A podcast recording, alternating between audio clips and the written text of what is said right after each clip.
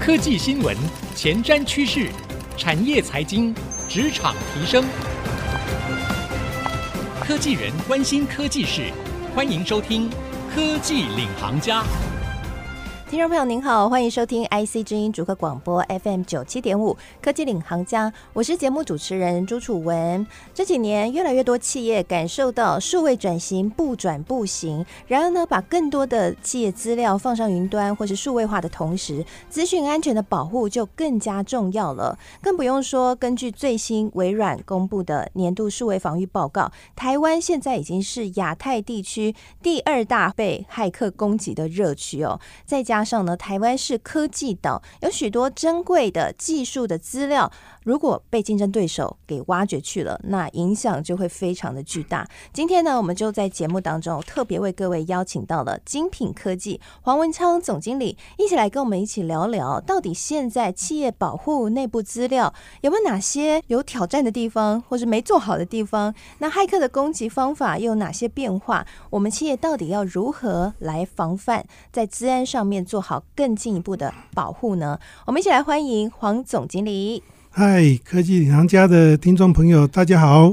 啊，总经理好，很开心邀请到黄总来到我们节目当中。听说精品科技就是交大帮是吗？是的，所以黄总也是交大毕业的。是是哦，所以你们整个公司都是交大毕业的吗？大部分都是。哎，一部分哎，交大毕业的学长学弟。哦，啊，当初为什么会成立？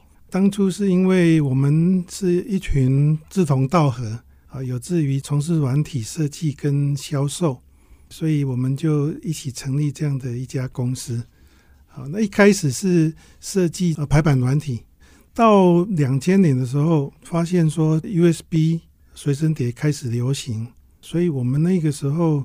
是开发了随身碟应用加值软体，嗯，啊，来保护这个消费者他存放在随身碟上面的资料安全。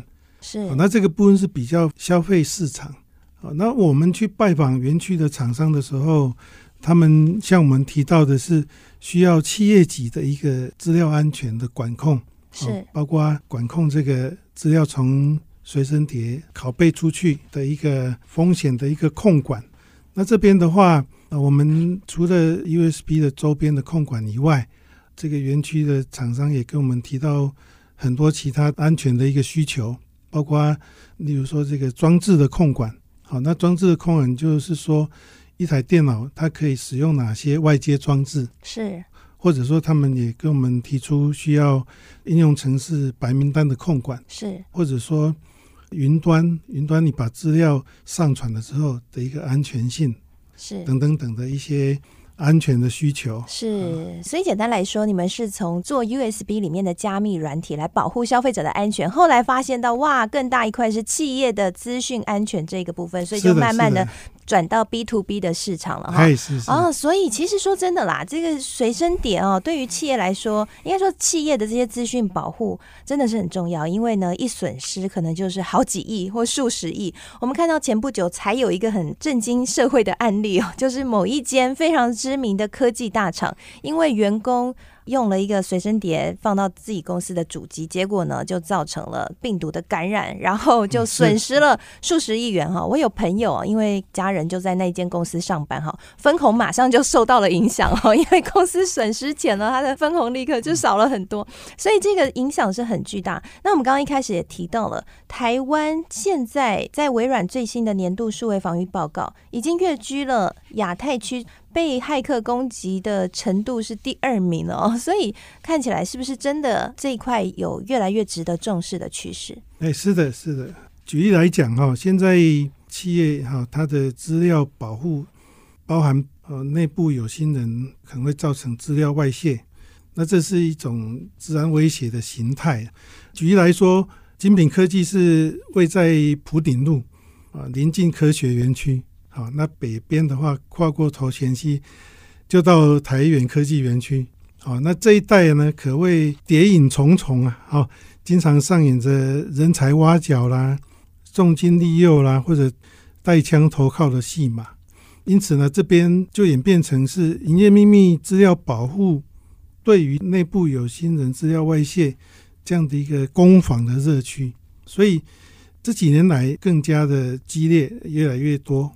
同时呢，也常常看到减掉大规模出动、搜索调查这样的一个新闻版面。包含有一家化学材料的公司，它的原料的配方经过内部的核心的人物呢，他把它拷贝到随身碟，到大陆去成立一家竞争的公司。那这个时候呢，原来的这一家受害的厂商，他们的损失都是以上亿的损失，在向窃取这个资料的人来索赔。是是是，所以这一间厂商，它发生的事情是有员工去窃取它的原料的成分吗？哎，是的，就是说，可能大陆有一家想要跟台湾的厂商竞争的这样的一个化学公司，但是因为它的技术含量不足。所以它就是用重金利诱来吸引台湾的厂商里面的核心的主管，去把这些化学原料的配方拷贝出来，复制到另外的地方去做生产。是，哎，对。所以那个时候他成功了吗？成功了，成功了。那这个损失是非常大的。台湾这家公司就向这一个外泄的他的前员工提出告诉。对，所以最重要的应该是在源头，你就要防止。其他竞争对手有窃取的可能，甚至是要防内鬼，对不对？是 这个完全是内鬼嘛？对对对，所以就是说，厂商要针对这个营业秘密要做适当的保护。对，好，那营业秘密法的第三项，他讲说，符合营业秘密法就是要所有人已采取合理保密措施。是啊，所以你在公司里面，你要能够去追溯这个外泄的内部人的时候。你就是公司的资料要有合理的保密措施。OK，刚刚有提到了，就是这个企业呢，在面对激烈的竞争对手的时候，营业秘密如果被竞争对手所窃取的话，那就会造成企业的危机哦。那另外一方面，我们刚刚还提到了，台湾现在也被骇客攻击越来越严重，是吗？这一块黄总的观察呢？台湾现在是被骇客攻击热区的第二名。南韩跟台湾都有地缘政治的背景哈，所以骇客猖獗的主因呢，在于他得逞之后带来的巨额赎金。也就是说，我们认为企业受到冲击的核心是在于绑架资料跟窃取资料。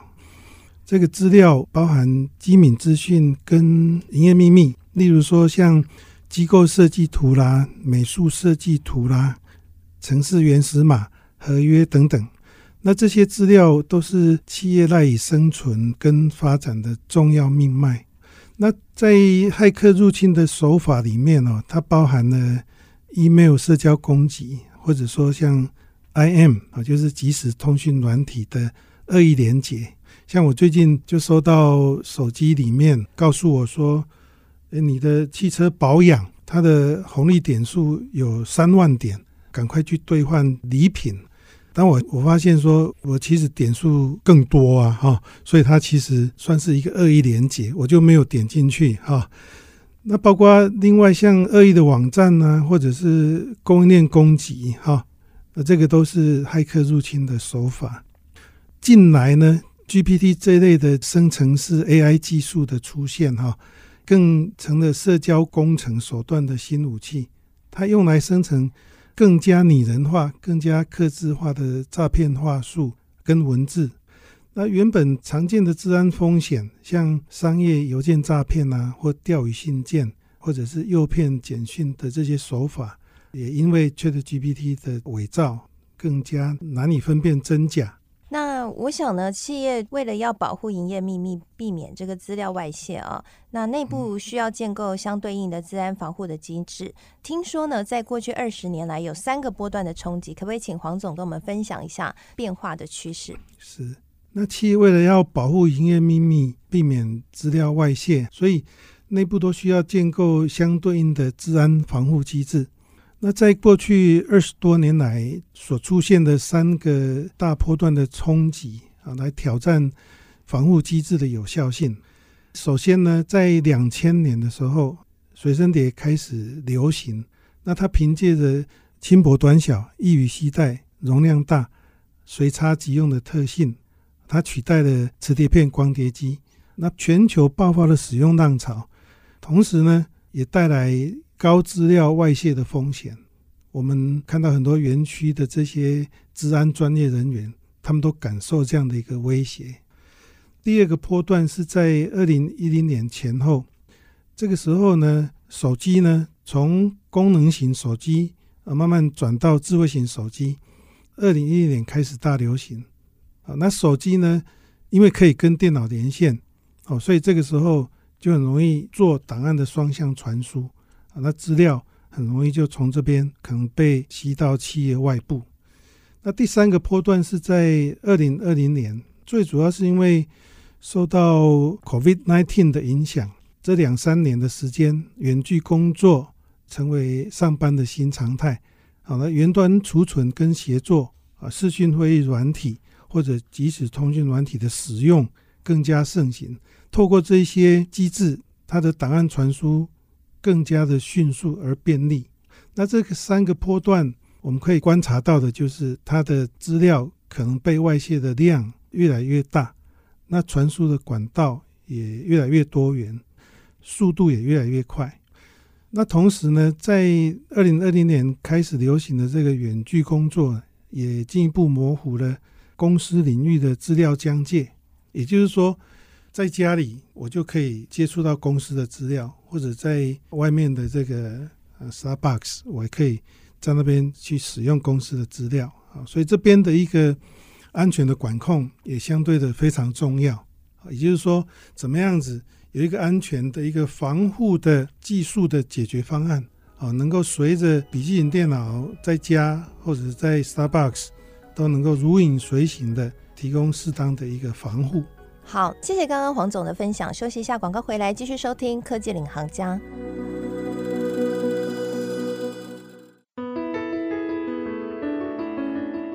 回到科技领航家，我是节目主持人朱楚文。今天我们在节目当中为各位邀请到的是精品科技黄文昌总经理，来跟我们聊聊企业如何保护内部的资料。接下来呢，我们想要跟黄总经理来请教一下哦。那事实上呢，如同我们上半集提到的，过去就有非常知名而且很大的科技厂，因为不明随身碟，结果造成中毒，损失数十亿的惨痛的案例哦。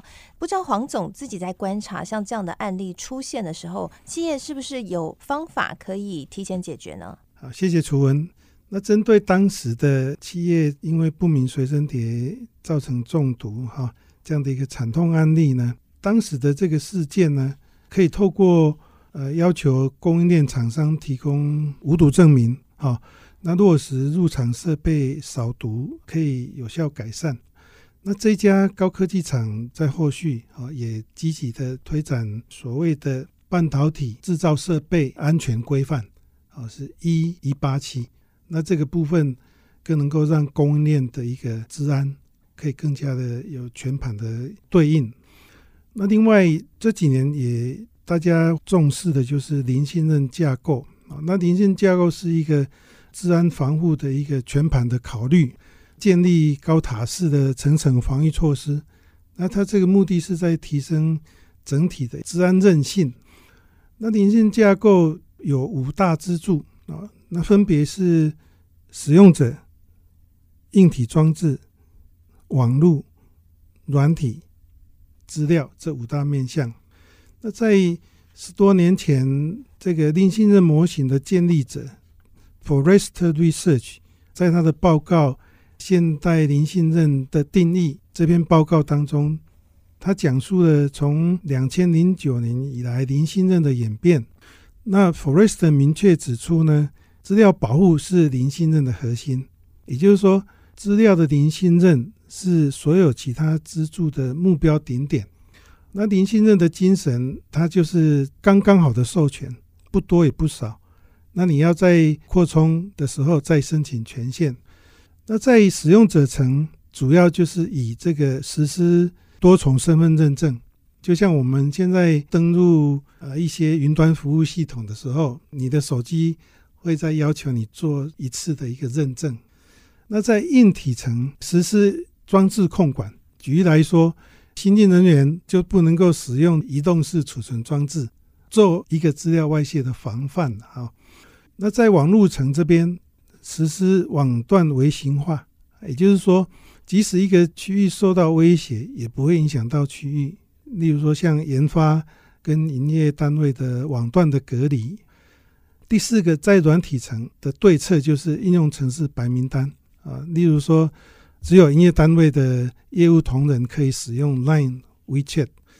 那在资料层这边，针对档案进行加密，同一群组内的成员才能开启那个档案，就是一种零信任的做法。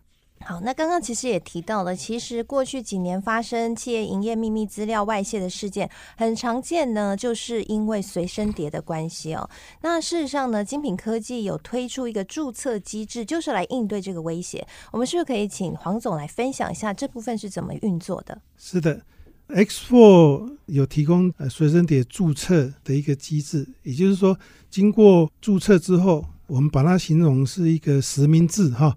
那它会有一组识别码，好，那没有注册的话，因为没有识别码，所以就不能够使用。注册过的随身碟可以再依照使用者的群组来设定适当的权限政策。例如说，他如果要把档案写出到随身碟的时候，它的政策可以设定成是写出去的时候是加密的，或者。另外一组的政策是设定成说，写出的时候是明文，但是呢，XO 会把这样的一个写出明文的行为或写出密文的行为记录下来，哦，日后呢，呃，有机可证。那另外写出密文的部分，在读回电脑的时候，XO 会自动帮使用者做解密，那使用起来就会十分的方便。啊，那因为在随身碟是加密的状态，所以也不会担心吸到外面的时候。不小心遗失，那在更进阶，可以再搭配 X4 的内容过滤跟分类的机制。那如果发现写出去的档案是符合机密的分类条件，可以设定一个政策，是禁止把这个档案写出去，维持一个高度的安全性。那前面讲到的这个内容过滤跟分类的机制，可以不只运用在 USB 随身碟，也可以针对。Line 啊，WeChat 这些即时通讯软体的档案传输，或者说 Outlook、Gmail 邮件夹带附档，在这个过程当中，我们进行内容过滤跟分类，针对高机密的资料加以控管。那保护数位档案传输之后呢，其实纸本资料是最容易被忽略，也最容易脱离公司控管的一个呃实体的外泄管道。因此呢。跟随身碟的控管一样啊，我们印表机也应该要建立实名制啊。也就是说，如果是未知的印表机啊，例如说自己带到公司的一个小型的印表机，好，或者是说云端印表机，能够把它做一个禁止列印的一个控管。那公司允许的印表机，有注册过的印表机，才能够做适当的列印。哦，那同时在列印的时候，我们也会保留这样的一个记录跟备份列印的档案。同时，在列印出来的纸本上面，啊，我们也可以设定浮水印来标注机密等级或者治安警语，并且啊留下可以追溯列印人员的特殊编码。如果有外泄事件的时候，我们也可以去反查这个特殊编码。这样的一个机制呢，啊，让列印的当事人啊能够保持警惕，那妥善保管列印的纸本文件，不要轻易的外泄。好，那最后是不是可以请黄总给予企业在防范骇客、强化治安上面，或者是说在保护企业的营业秘密上面，给予一些步骤建议？是的，就大家所知，金管会在二零二零年推动。公司治理三点零永续发展蓝图，那他要求在二零二五年之后，所有上市贵公司不论规模大小，都必须提供 ESG 永续报告书。这个也是我们呃现在接触的一些我们 X4 产品的客户，他们就常跟我们说，现在常常要在 ESG 报告书里面。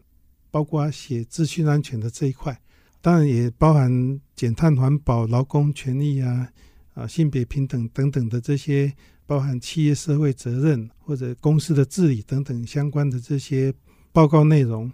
那资讯安全跟企业的永续息息相关啊。这个原因很简单，就是说，不论骇客啊或者内部威胁啊，万一骇客拿到机敏资料或营业秘密，还会导致公司的营运受到影响，甚至损害到投资人的权益，不管是营收跟形象都会遭受到损失，影响到企业的永续发展。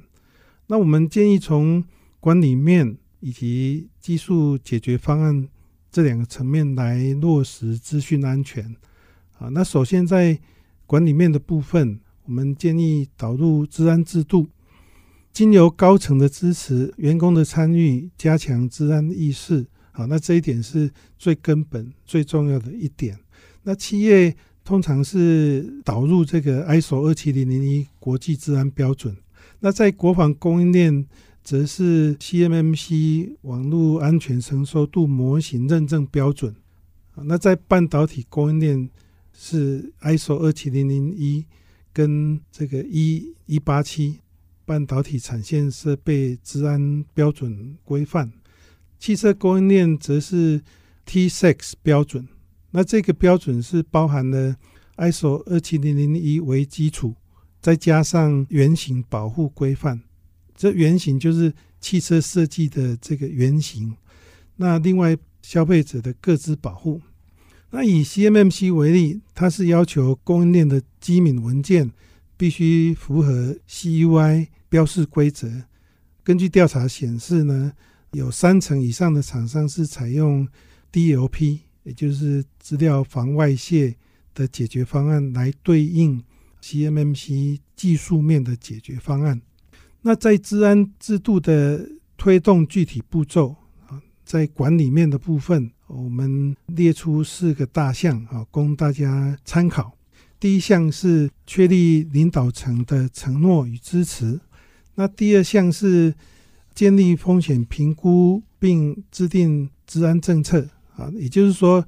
要盘点有哪些重要的资料以及脆弱点，包括盘点公司的呃软硬资产等等的。那第三，建立治安团队以及实施员工教育训练。那第四，定期审查以及改进。啊，也就是说，根据有发生过的治安事件，他的经验所取得的教训，来进行检讨跟改进。以此来确保治安制度的一个长期可续性。那另外在技术面，两个做法，第一个是实施技术解决方案，包含部署治安技术解决方案啊，例如说像防火墙、入侵侦测系统，以及端点资料防外泄、资料加密、资料备份等等。那 X4 呢？是借由以下四个大的端点防护机制来协助企业进行资料防外泄跟资料加密。那它包含第一个是周边装置的识别跟控管，那第二个是呃外接储存装置的控管，就像刚刚提到的这个随身碟啦、行动碟啦或者印表机啊这些控管。第三项是网络存取控管。就像刚刚提到的 Line 或者是 WeChat，它的一个档案传输，或者说也可以控管它是不是能够使用这样的一个即时通讯软体。好，那第四个保护重要的档案，刚刚举例过，呃，用内容过滤与分类以及这个加密的机制啊，来达到保护的目的。